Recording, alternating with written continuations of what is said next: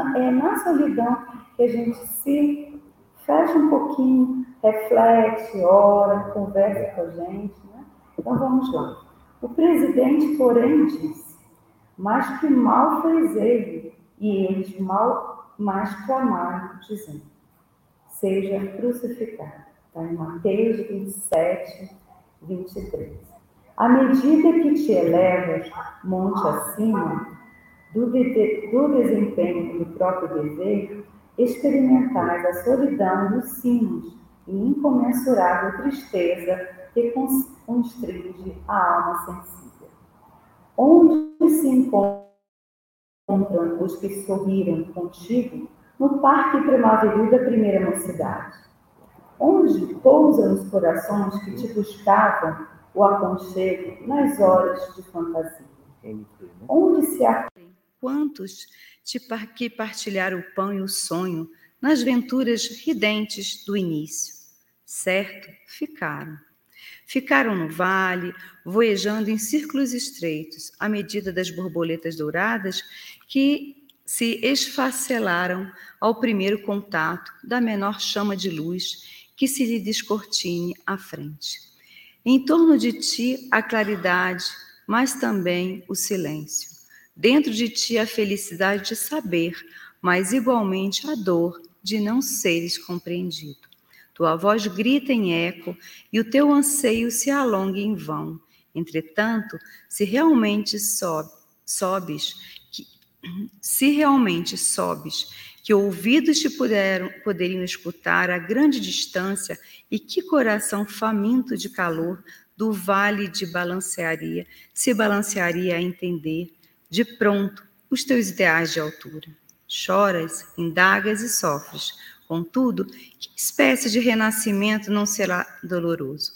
A ave, para libertar-se, destrói o berço da casca em que se formou, e a semente, para produzir, sofre a dilaceração da cova desconhecida. A solidão, ser, como serviço aos semelhantes, gera grandeza. A rocha, que sustenta a planície, costuma viver isolada, e o sol que alimenta o mundo inteiro brilha sozinho. Parece um poema, né? Tão bonito. Não te canses de aprender a ciência da elevação. Lembra-te do Senhor, que escalou o Calvário de cruz aos ombros feridos. Ninguém o seguiu na morte afrontosa, à exceção de dois malfeitores, constrangidos à punição em obediência à justiça. Recorda-te dele e segue. Não relaciones os bens que já espalhaste. Confia no infinito, bem que te aguarda.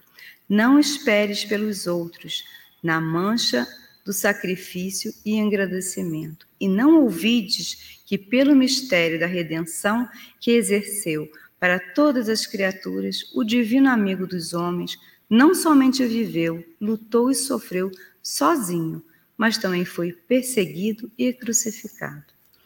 É, com essas palavras, a gente agradece Emmanuel né, e agradece o Chico, que é um, é um poema, essa questão da solidão que ele nos traz. E a gente agradecido nesse momento, convido a quem quiser fechar os olhos, abrandar o coração, deixar os problemas diários né, do ladinho de fora, para que a gente possa, na noite de hoje, ouvir a palavra da doutora Carmelita e se envolver no tema, em tudo que ela vai nos proporcionar essa noite, ungidos de luz, de fraternidade nessa casa bendita de Atualpa, é que na noite de hoje damos início a mais uma atividade nesse horário das 20 horas. Que assim seja, graças a Deus.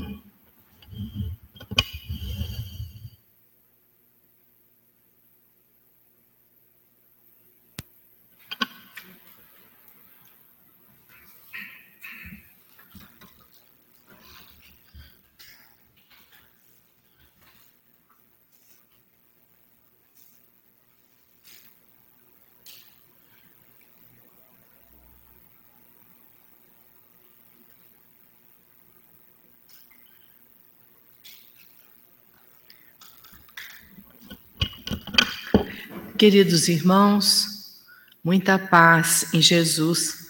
O tema escolhido para estudo e reflexão dessa noite é lei do trabalho. E parte significativa do conteúdo que diz respeito a esse tema, lei do trabalho, está contido no próprio livro dos Espíritos. Constituiu objeto do codificador através de várias perguntas direcionadas aos espíritos superiores e as respostas, sempre esclarecedoras, sempre profundas, sempre aptas a nos alertarem sobre a necessidade do trabalho. O livro dos Espíritos, como sabemos todos nós, é dividido em quatro grandes partes, quatro grandes sessões ou quatro grandes livros. O primeiro cuida das causas primárias. Nós vamos ver nesse livro primeiro, ou parte primeira do livro dos Espíritos, indagações preciosas a respeito do princípio das coisas. A divisão que os espíritos fazem para nós do princípio material e do princípio espiritual e colocações peculiares que nós vamos encontrar em toda a obra. A segunda parte cuida do mundo espiritual ou do mundo dos espíritos. Kardec tem ânsia de conhecer o que sucede a todos nós após o desencarne, como vivem os espíritos em outra dimensão. E nós estamos cuidando aqui na segunda parte do livro dos Espíritos, é preciso que isso seja dito e muito bem entendido, do mundo espiritual que nos espera, humanos aqui da Terra. Os espíritos não trouxeram informações que vão muito além disso. Mesmo porque, para nós, meus irmãos, como em várias oportunidades eles deixaram assentado, o mais importante é conhecer a nossa própria jornada e o desdobramento dela. Pouca utilidade teria para nós o conhecimento dos mundos infinitos, não só materiais que já nos assustam pela sua grandeza, mas, sobretudo, dos universos em outras dimensões, que são também infinitos. Tanto isso é verdade que uma pergunta interessante de Kardec diz respeito ao trabalho, missão. Então, ele diz: quais são as missões que os espíritos desencarnados exercem? Hoje, com essa pleiade de conhecimento que nós já temos, principalmente das obras de André Luiz, que veio através de Chico Xavier desdobrar o conteúdo do mundo material, parece até uma pergunta pueril, não é? Quais são as missões que os espíritos desencarnados podem cumprir? Os espíritos tiveram uma certa dificuldade em responder à codificação, ao codificador, mas explicaram. São inúmeras, infinitas, e hoje nós sabemos realmente que a grandeza dessas missões, do trabalho que o espírito executa após o desencarne, é muito mais extenso do que as missões e o trabalho que nós temos circunscritos à vida material. Na terceira parte, ou no terceiro livro, contido no próprio Livro dos Espíritos, nós vamos encontrar as leis morais. Kardec percebeu com toda a sua argúcia de professor, de profundo conhecedor de métodos de ensino, que havia no universo todo um conjunto de leis, como há as leis materiais estudadas pela física, pela química, havia também leis que regiam a vida dos espíritos. E ele mesmo, pesquisando, sugeriu aos espíritos superiores que coordenavam a codificação a existência de dez leis. Começou pela lei de adoração, e logo em segundo lugar vem a lei do trabalho. E depois temos a lei de sociedade, a lei da igualdade, a lei da destruição, até chegar à décima lei, que é a lei do amor, da justiça e da caridade, que na verdade, como explicaram os próprios espíritos, acaba por englobar e fechar em si mesmo o conteúdo das nove leis anteriores. E, finalmente, o quarto e último livro, que cuida das esperanças e das consolações. E nós vamos ver ali em um mundo ocidental ainda muito marcado pela religião, uma verdadeira quebra dos paradigmas até então existentes. Nada de céu e de inferno. Nós sabemos que a partir do conhecimento da reencarnação que o Espiritismo revive sobre outra ótica e com outras peculiaridades que o espírito vai encontrar no pós-túmulo esperanças e consolações. E o título não poderia ser mais apropriado e mais acolhedor do que aquele estigma que até então conhecíamos de céu e inferno. Pois muito bem, a lei do trabalho vem inserida nessa terceira parte, que cuida das leis morais. E já no início do estudo dessas leis morais, antes de especificá-las, começando, como eu já disse, pela lei da adoração e passando logo em seguida pela lei do trabalho, os espíritos nos, nos explicaram que essas leis são eternas, são perfeitas e Joana de Ângeles, ao estudar as leis morais, no livro que tem exatamente esse, esse nome, ela diz: essas leis são infalíveis e invioláveis. Eu destaco essa característica da lei natural, a infalibilidade, porque na linguagem comum, sem muita preocupação com a técnica e com os fundamentos das nossas próprias palavras, nós costumamos dizer ou usar essa expressão: violou a lei de Deus. Não existe violação à lei de Deus. A lei divina é inviolável. Nós temos é antecedente e consequente. Para cada ação existe uma reação correspondente. Então, a harmonia que permanece no universo sob a coordenação das grandes almas, dos espíritos puros e sob o direcionamento de Deus, traz a justiça em toda a sua plenitude. Elas se manifestam, essas leis, como se fossem, na verdade, uma extensão criativa de Deus. E por isso são perfeitas e invioláveis. Então, vem a lei do trabalho. E nós vamos ver com o Espiritismo que um homem comum tem que mudar profundamente a maneira como encara o trabalho. Em primeiro lugar, Kardec chega até mesmo a questionar ele que sugeriu a inclusão da lei do trabalho do trabalho como uma daquelas dez grandes leis que regem a vida dos espíritos, ele perguntou: o trabalho é uma lei da natureza?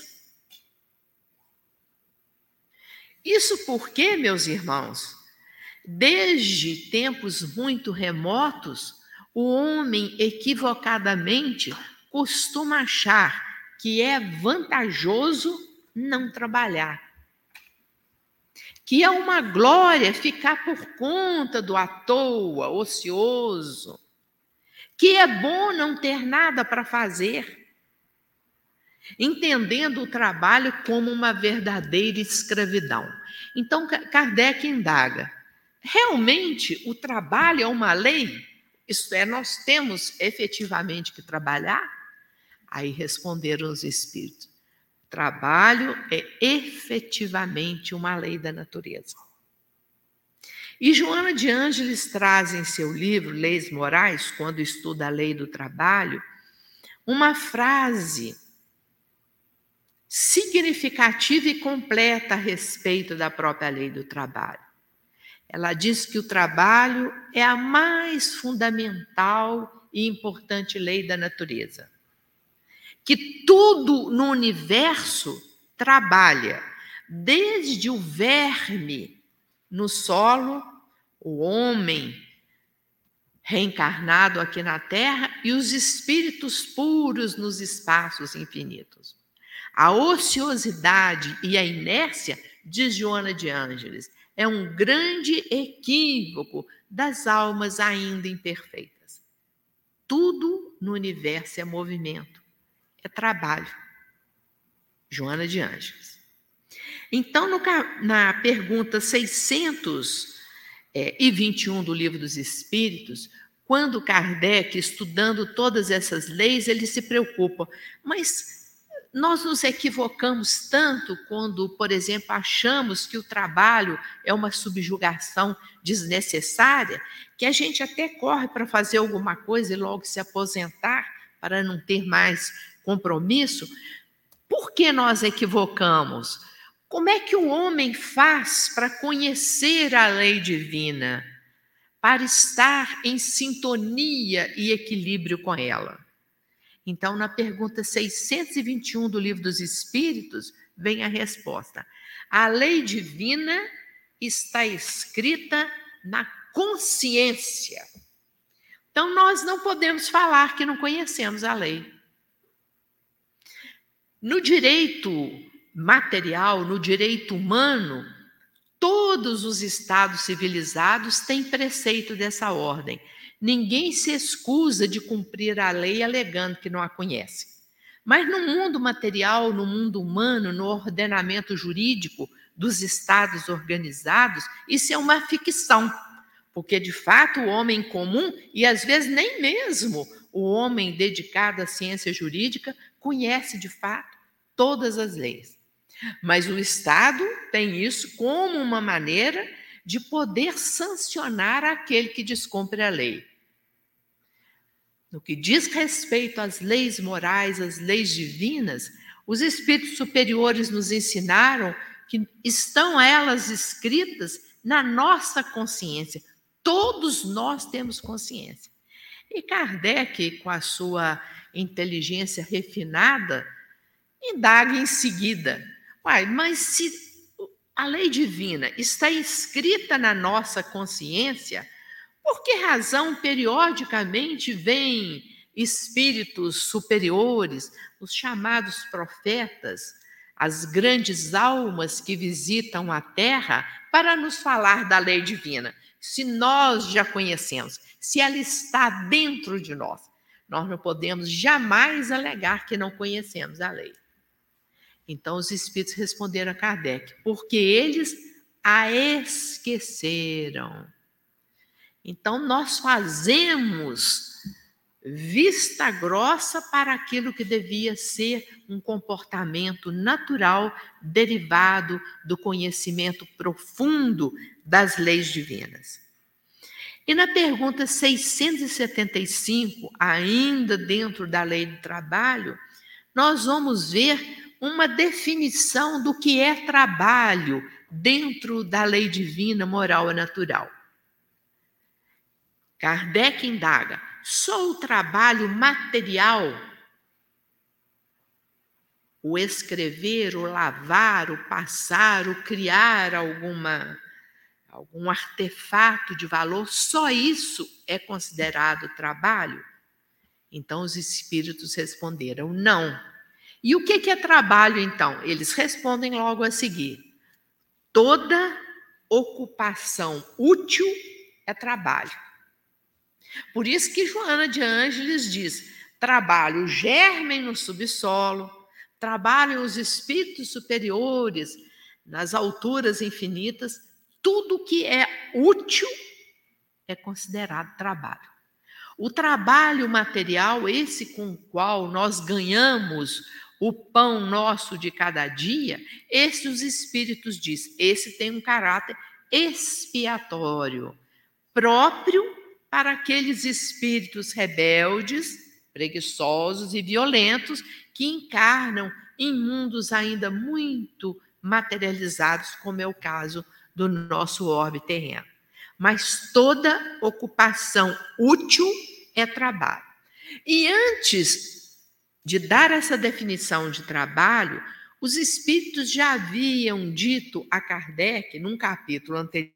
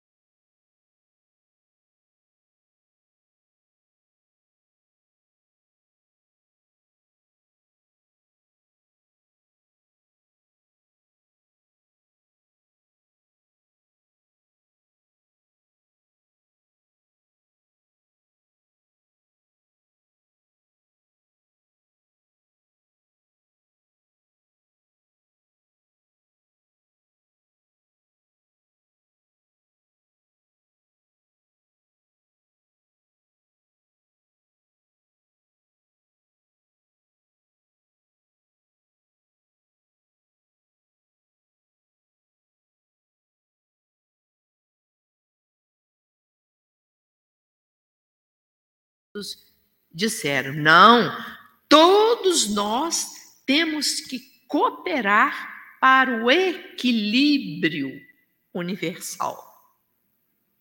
Não basta lutar e trabalhar para melhorar a si mesmo, não. Nós temos que trabalhar para o equilíbrio universal. E o que é que os espíritos chamam de trabalho para o equilíbrio universal?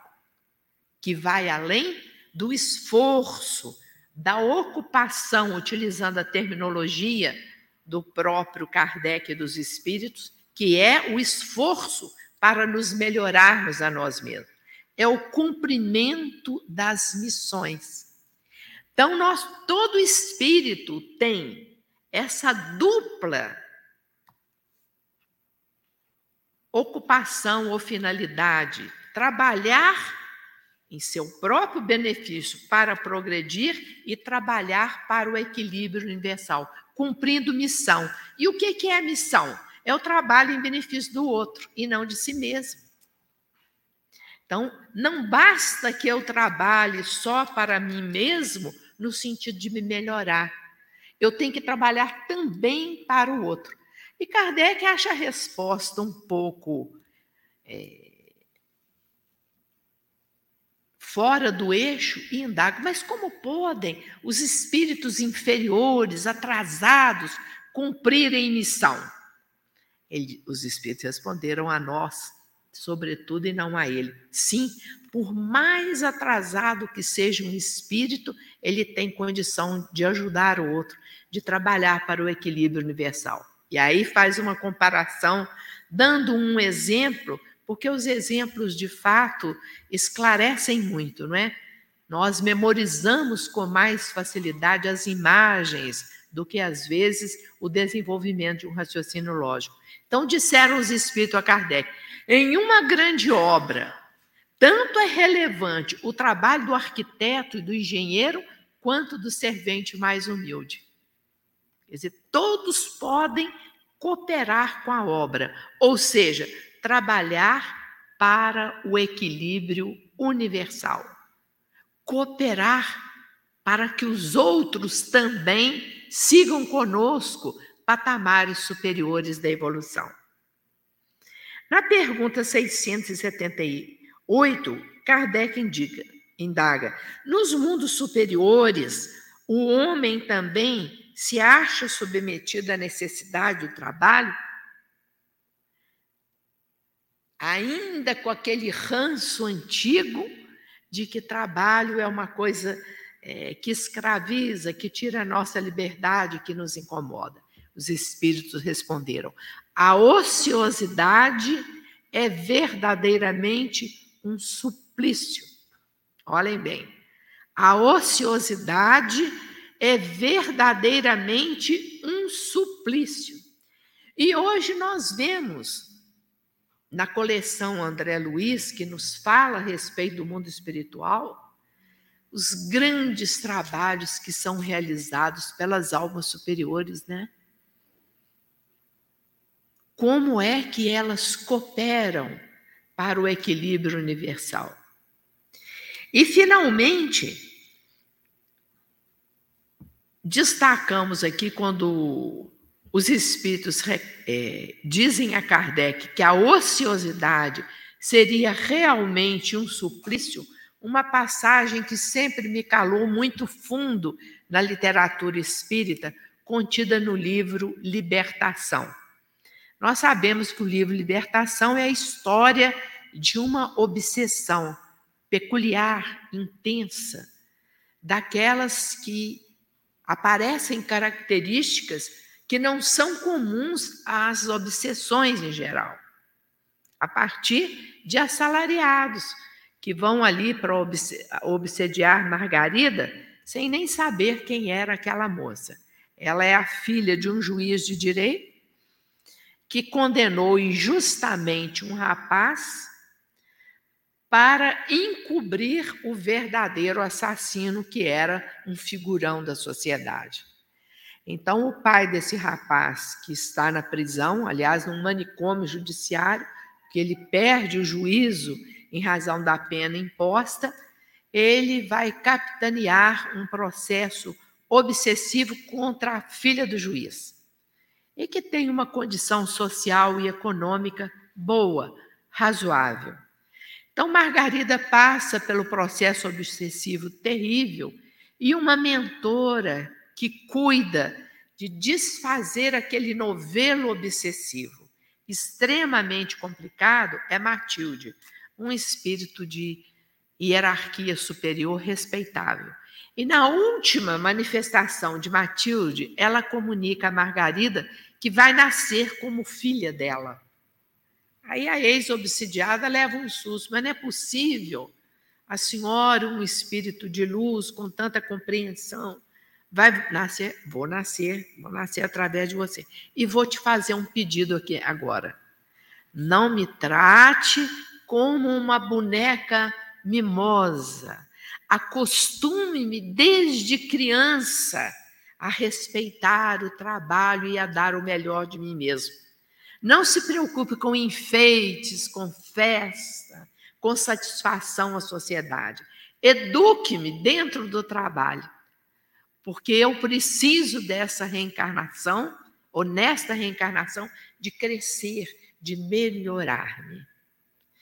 Então, lá quando se fala em missão, Kardec pergunta: a paternidade é uma missão?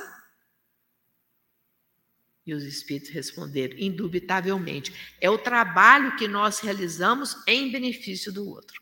Se esse trabalho for bem realizado, como Matilde pede a Margarida, nós, como pais, estamos em situação é, admirável, elogiável.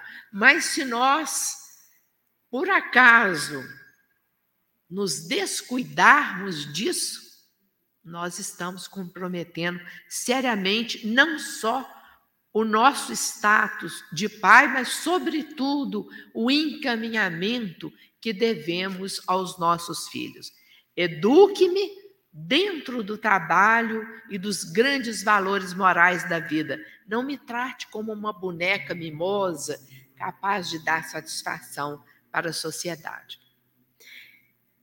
Esse equívoco com relação a ser o trabalho uma escravidão, algo que se deve afastar da vida, vem muito bem sintetizado nas lápides dos túmulos e até mesmo nos discursos fúnebres.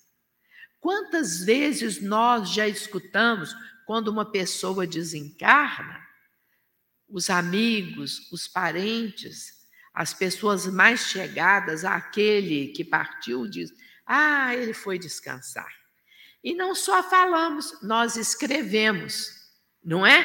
Aqui jaz fulano de tal, descanse em paz como se o prêmio mais valioso que nós pudéssemos dar a um espírito que termina a sua jornada aqui na terra fosse o descanso. Isso não, não, não sai da nossa cabeça. É difícil a modificação de conduta quando uma maneira de pensar vem sendo reiterada através de muitas vidas. Tem aquela passagem até jocosa do filósofo que vai para a roça porque estava escrevendo uma obra de grande significado.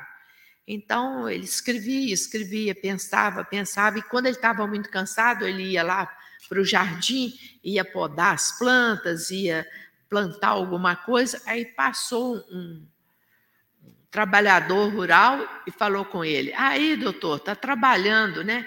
Ele falou: Não, estou descansando. No dia seguinte, ele passa, o filósofo está deitado na rede lá, estruturando mentalmente. Aí, doutor, hoje o senhor está descansando. Não, hoje eu estou trabalhando. Quer dizer, o trabalho não é o trabalho só material. O trabalho material, como nos disseram os espíritos, ele tem esse caráter expiatório. É aquele que precisa ainda desse escafandro para se movimentar e não causar muito estrago no universo. Mas toda ocupação útil é trabalho. E nós vamos encontrar na obra de André Luiz, logo na primeira obra dele, que é o Nosso Lar, uma noção bastante diferenciada do que seja trabalho. Parece mesmo que o autor espiritual, ao se aproximar do Chico, e ele fica ali em, em clima de aproximação durante dois anos antes que a primeira obra seja ditada ao grande médium, sintonizando-se com ele e encara em várias partes do livro Nosso Lar a relevância do trabalho. Se nós nos dedicarmos a seccionar as passagens que cuidam do trabalho, sempre nesse sentido de considerá-lo a grande lei que rege a vida e de valorizar a atuação do homem. Mas vamos deixar esses segmentos para outra hora e nos focarmos no capítulo 22, que cuida do bônus hora, porque ele vê na cidade em que ele é acolhido e passa a residir uma movimentação muito grande de todos os espíritos que lá residem. Cada qual tem suas obrigações, cada qual tem as suas a sua designação de horário, de local, para exercer as, as suas atividades. Ele próprio, André Luiz, começa lá a trabalhar, embora não como médico, mas como um auxiliar até de limpeza nas câmaras de retificação, e dali ele vai é, crescendo o conhecimento no trato com as pessoas da cidade. Então, ele vai conversar a respeito do trabalho e surge então o capítulo 22, que tem por título Donos, bônus hora. Então ele indaga: é como é que é, é valorizado o trabalho dos espíritos aqui nessa cidade? Então é para ele explicado. O trabalho aqui é valorizado tendo em vista é, dois, é, duas vertentes. O tempo despendido com o trabalho, daí o nome bônus hora. Ele fala, é uma moeda? Ele, você pode até pensar que seja, porque com bônus hora você pode adquirir o que você desejar aqui, além do trivial. Mas ele não tem o, o, o caráter da moeda terrena. E outra coisa, a dedicação. Ele fala, e a natureza do trabalho? Ou seja, um cientista está lá no Ministério da Elevação cuidando de um trabalho e um outro espírito mais rude está cuidando lá nas câmaras de retificação daqueles espíritos altamente sofredores. Ele fala: não, uma hora de trabalho é uma hora de trabalho. O lançamento aqui na contabilidade do município, da colônia, é feito assim. É certo, é certo, e aí vem um detalhe que às vezes a gente até esquece. É certo que há, com relação aos espíritos superiores, uma análise mais acurada. O que trabalhou, o cientista que trabalhou aqui nesse ministério. e o ajudante de, de enfermagem que trabalhou nesse outro tem lançado na sua contabilidade uma hora de trabalho. Mas depende da dedicação, não da natureza do trabalho, da dedicação ao trabalho. Que isso nós aqui ainda, aqui embaixo, ainda não temos condição de avaliar. Porque a pessoa pode ficar uma hora trabalhando, mas não deu de si o melhor que podia. Então, isso também é computado pelas autoridades superiores. E aí vem um ensinamento, meus irmãos, altamente comprometedor para todos nós encarnados. André Luiz deixa consignado no capítulo 22, bônus hora, que aqui na Terra 70% dos espíritos aqui encarnados quer desempenhem altos cargos, significativas profissões, até aqueles que fazem o trabalho mais simples, mais rudimentar, eles vivem queimando o tempo, gastando o tempo, julgando o tempo fora sem nenhum amor à atividade que exerce.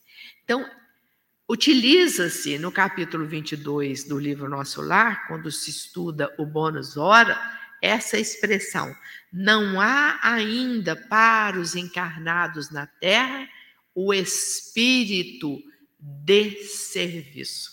Ninguém ama o trabalho. 70%. E aí dá vontade da gente chorar. Porque se fosse 10%, 15%, a gente achava que era o vizinho, que era o amigo, né? que é o colega, mas 70% somos nós mesmos. Então, 70% dos encarnados, diz André Luiz, não tem ainda o espírito de serviço. E aí eu me lembrei da parábola dos trabalhadores da última hora. Aquele senhor da vinha que vai aliciar empregados e chega o primeiro e fala: Você quer trabalhar? Quero. Eu pago um denário. Pode ir. Daí, a duas horas, chega outra leva. Vocês querem trabalhar? Quero. Quanto vocês cobram? Um denário. Pode ir. E finalmente, já quase ao findar do dia, chega a última leva. E o senhor Davi pergunta: Mas o que vocês estão fazendo aí, perdendo tempo, julgando o tempo fora e não, não, não, não tem nenhuma ocupação? Falou: Infelizmente, nós não conseguimos trabalho. Então, eu, eu arregimento vocês, podem ir trabalhar na minha vinha. E eles não perguntam quanto vão ganhar, eles vão simplesmente. E afinal, o dono da vinha acaba dando aos últimos a mesma coisa que ele deu ao primeiro.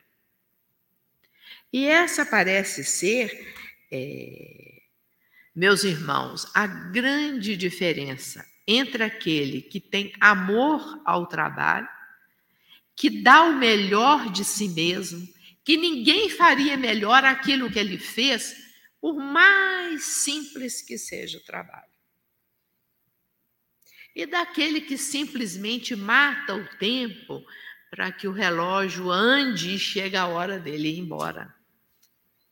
70% dos homens encarnados aqui na Terra simplesmente matam o tempo. Mas se o trabalho é a grande lei que rege a vida, se tudo no universo é trabalho, está escrito ali naquela naquela plaquinha aqui em cima a nossa mesa de estudos, né? O Pai trabalha incessantemente, palavras de Jesus. Trabalha até hoje. E não sei se está embaixo ali do suporte, mas Jesus ainda complementa. E eu faço o mesmo. Mas na história da criação do mundo, com toda a preguiça peculiar aos encarnados, nós contamos a história de outra forma.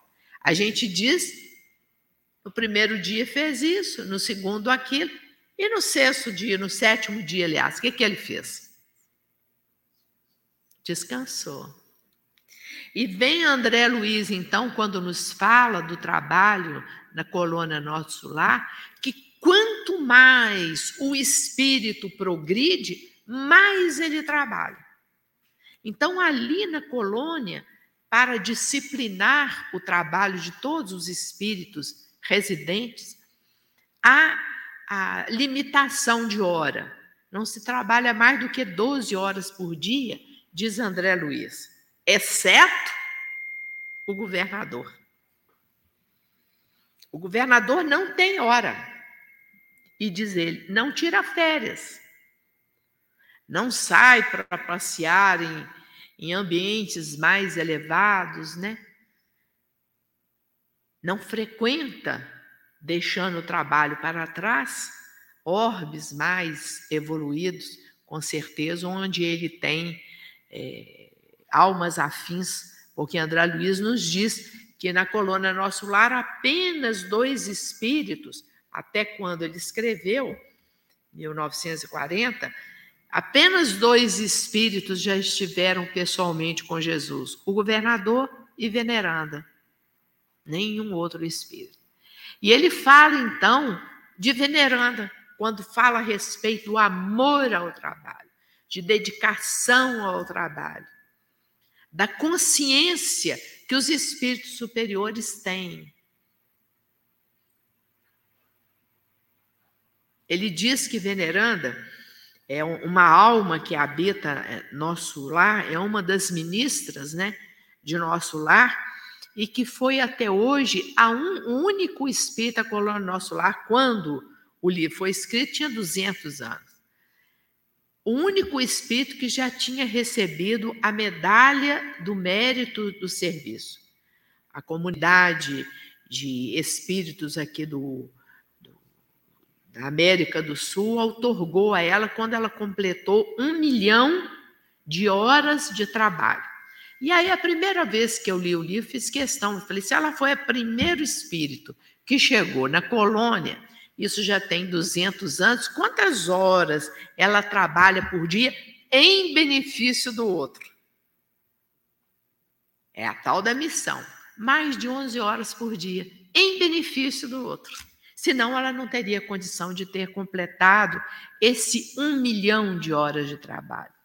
E aí diz o autor espiritual: e esse um milhão de horas de trabalho que justificou a outorga da medalha vem ainda acrescido de tripla qualificação, sem interromper, sem esmorecer e sem reclamar. Porque muitas das vezes, meus irmãos, sempre que relemos a história de Veneranda, eu me lembro da quantidade imensa de trabalhadores nas obras mais significativas do nosso planeta. Mas a grande maioria começa e larga para lá. Nós somos assim. Nós não terminamos as obras. Mesmo aqueles que têm muito conhecimento e muito boa vontade, começam e no dia seguinte vai embora. Então ele diz: o trabalho, um milhão de horas de trabalho sem interromper, de forma contínua. De forma contínua.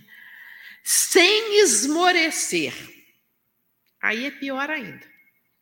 Porque muitas das vezes nós, por honra da firma, a gente vai seguindo. Mas a gente fala, ah, mas está difícil, está difícil e reclama de um e reclama de outro, é do tempo, é do, do colega, do companheiro, é, é, é, da decisão que, sem lógica, o outro tomou, e vai assim. A reclamação é sempre uma constante. É aquele que não tem ainda o amor ao trabalho, o espírito de serviço, na expressão é, de André Luiz no livro Nosso Lar, capítulo 22 sem interromper, sem esmorecer e sem reclamar. Aí piorou mais ainda. Sem reclamar já não passa. A gente faz, a gente consegue, a gente vai adiante, a trancos e barrancos, mas sempre tem uma reclamaçãozinha. E isso faz o quê? Isso deprecia o nosso trabalho, porque é muito interessante, relendo o capítulo que cuida das leis morais, especificamente da lei do trabalho, e lendo o livro Nosso Lar, quando ele cuida especificamente do bônus hora e depois da figura de veneranda, que é no capítulo 27, se não me falha a memória, ele diz o seguinte: o trabalho traz para o trabalhador grandes vantagens. Então, ele diz: em primeiro lugar, experiência. Experiência. Então, você chega em qualquer local, seja um trabalho material, por mais simples que ele seja, ou seja um trabalho de natureza moral, uma missão. Olha o caso do segundo filho, né? O primeiro é aquele horror, o segundo a gente tira de letra. O que, que é isso? Experiência. Então, o trabalho traz para nós isso, experiência. Nós passamos, então, a encarar aquilo com mais facilidade. E quanto mais nós trabalhamos, mais experiência nós vamos tendo. Em segundo lugar, educação. Embora nós estejamos trabalhando até para o outro no cumprimento de alguma missão, nós vamos nos enriquecendo de novos elementos. André Luiz chegou lá nas câmaras de retificação, por exemplo, ele, um médico, né? Ansioso por voltar ao trabalho, na cabeça dele ele achava que tinha que voltar a clinicar como médico. Mas não, ele chega lá e vê aquele conjunto de espíritos necessitados chegando ali em padiolas, inconscientes, gemendo, sofrendo, e os enfermeiros lutando para atender o outro, o que é que ele faz? Ele vai lá limpar o chão de um que havia vomitado. Isso para nós é educação, eu preciso de respeitar o valor do trabalho do outro. Por que, que o, o, o, o servente, o, o lixeiro ou qualquer um, um, um outro trabalhador vale menos do que o meu trabalho aqui como médico? Não vale. Quando ele limpa o chão, caiu nele essa consciência, essa educação de natureza moral para valorizar o trabalho. Então ele vai e faz. Porque é daí o princípio que rege o cumprimento das grandes missões. Quando o trabalhador está pronto, o serviço aparece. O serviço às vezes não aparece para nós, as missões não são mostradas para nós porque nós não estamos prontos para cumpri-la. Então, ó, experiência, diz André Luiz, educação e enriquecimento de bênçãos. O que é esse enriquecimento de bênçãos? nós começamos a ter, meus irmãos, o que lá no critério objetivo da valoração do trabalho se chamou de bônus hora. No último, no penúltimo livro do Divaldo, tem um caso de um assalto a um médio que eu achei assim formidável por alguns aspectos que eu analisei na época como valor da prece.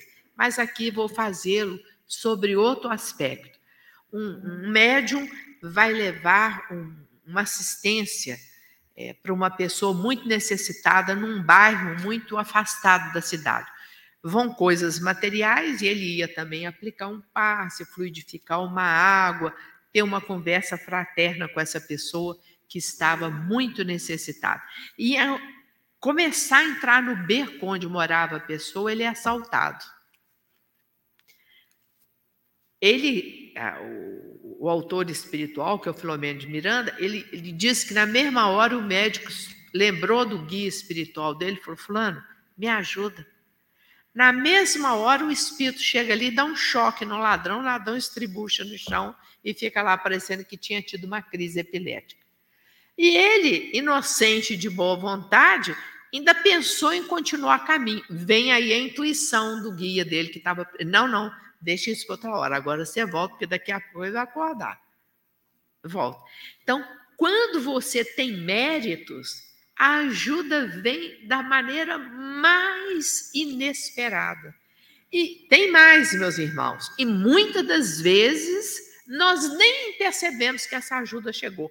O próprio André Luiz destaca isso em várias passagens. Quando ele vai conversar com o governador, ele falou: É, você chegou aqui através de intercessão poderosa. Aí ele fala: Minha mãe? É, sua mãe.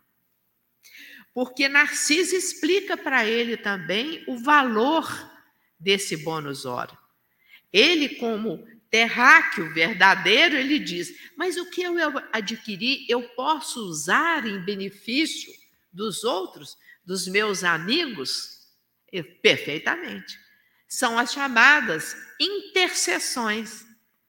Eu não tenho mérito, mas se eu convivo com alguém que tem, ele pode me ajudar. E isso acontece no nosso dia a dia com a maior naturalidade. Muitas das vezes a gente fala, ah, eu tive uma sorte danada. Eu precisava fazer isso, só tinha um bilhete lá, foi esse bilhete que achei, eu embarquei. A gente está achando que é por acaso. Não é. Às vezes, uma doença grave que está à nossa porta e é desviada. Uma provação de alto significado, às vezes, ela é cancelada. Veja no próprio caso que nós citamos aqui de Matilde, que vai reencarnar através de Margarida, são aspectos intercessórios que vêm e livram a menina da obsessão. Então, quando André Luiz diz que nós adquirimos experiência, educação e enriquecimento de bênçãos, que mais que, o que está faltando em nós para despertar o espírito de serviço? E eu destaquei uma pequena curiosidade que está inserida aqui no capítulo que cuida da lei de trabalho, mas só em razão da precocidade dos ensinamentos morais da doutrina espírita. O livro dos Espíritos, não é? Que traz uma pergunta de, de Kardec: os filhos são obrigados a sustentarem os pais na velhice? Naquela época nós não tínhamos é, institutos de previdência, né? E os espíritos disseram a Kardec: sim, assim como os pais têm a obrigação de sustentar, guiar e educar os filhos na infância na juventude, na velhice dos pais, os filhos têm obrigação de sustentar os, os genitores. 131 anos depois, na nossa Constituição de 88, vem o artigo 229 dizendo que os filhos têm a obrigação de sustentar o pai na velhice. Veja como o ensinamento espírita, de fato, anda muito além das leis materiais, traz para nós um descortinho da verdade e do conhecimento da vida espiritual, muitas vezes além do que a gente pode entender. Então, estudar a doutrina espírita, meus, meus queridos irmãos, é um caminho seguro para poupar muitas dores, muito sofrimento e nos trazer a alegria de reconhecer que, além de nós, grandes almas velam por nós, hoje e sempre. Que Jesus nos abençoe.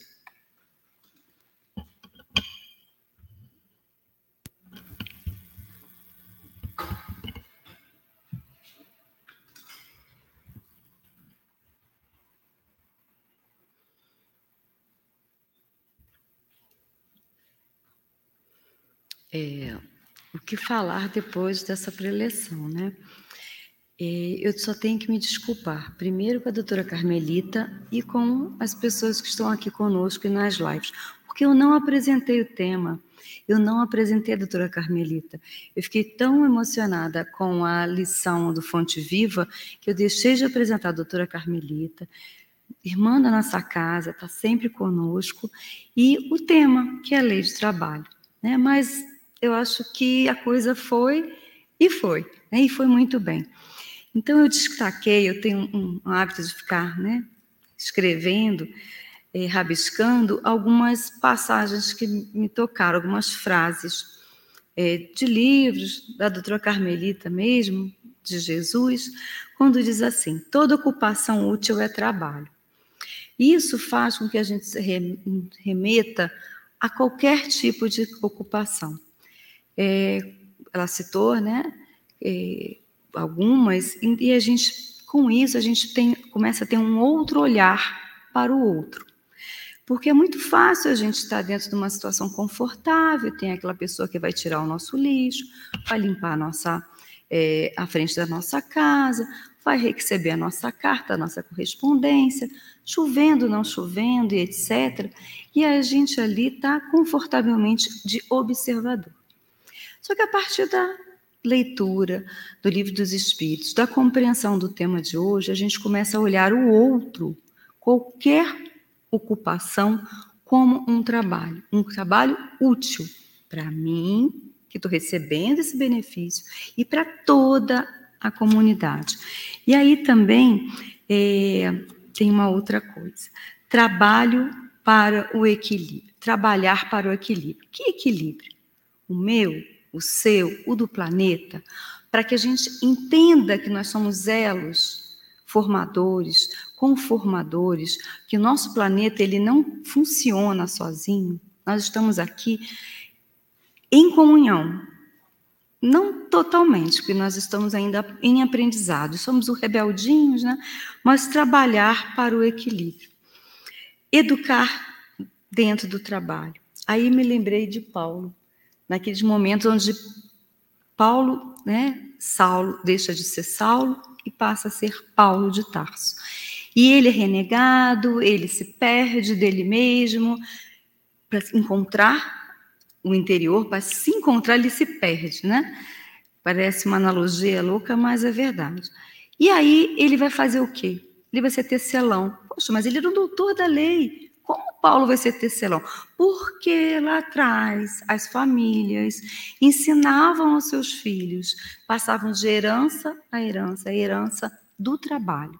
E Paulo aprendeu com seu pai, que aprendeu com seu avô, a ser tecelão. E é dessa, do tecer, de vender os tapetes, que ele vai conseguir algum tipo de recurso para tocar a sua vida. Então, na hora que fala educar dentro do trabalho, eu me lembrei desse momento de Paulo, que ele se viu ocupando as mãos, não só a mente, né, em prol do trabalho. E aí tem prontos ao trabalho. Finaliza assim, né? Estamos prontos ao trabalho? Que trabalho? Hoje nós tivemos uma diversificação de trabalhos. E uma coisa que a gente sempre pede, não sei se são os espíritas que pedem, trabalho e trabalho no bem, e trabalho na casa, e trabalho na noite, na hora que vai dormir, a gente está sempre pedindo trabalho. Mas o trabalho só vem quando a gente está pronto. Quando a gente tem que experienciar, a gente tem que se educar. Então, calma, porque o trabalho existe. A gente tem que estar disponível, mas também tem que estar educado. A gente tem que estar pronto. E estar pronto é um outro movimento que tem que ser de nós para né, o trabalho. Então, só tenho que agradecer a doutora Carmita, que ficou esperando apresentá-la, né, e eu não apresentei, e o tema, assim, maravilhoso. Aí ela falou de vários livros da codificação, livros dos espíritos, toda a sua vertente, falou de Joana. E aí agora nós vamos às notícias é, da nossa casa, o que vai acontecer durante a semana, e aí eu conto com a colaboração dos meus amiguinhos aqui, e nós estamos convidando vocês que estão aqui não vão conseguir ver, mas no site do Atualpa está tudo lá bem discriminado. A partir do mês de abril, nós vamos ter a preparação de ambientes diferentes, porque é um mês diferente para a gente, né? É aniversário de Kardec, é, são vários, várias coisas, do livro espírita, aniversário. Então, nós vamos ter uma preparação festiva. Então, assim, eu não sei recitar, não sei ler, não sei é, cantar como Adolfo, mas eu sei pegar, né, uma obra e ler. Então eu me inscrevo no site do Atualpa, que está assim, é o DACE, D-A-C-E, ponto, preparação ambiente, arroba atualpa.org.br. Isso está no site do Atualpa tá? Tem um banner bem bonito, é que vocês não estão conseguindo ver, só os nossos amigos da live.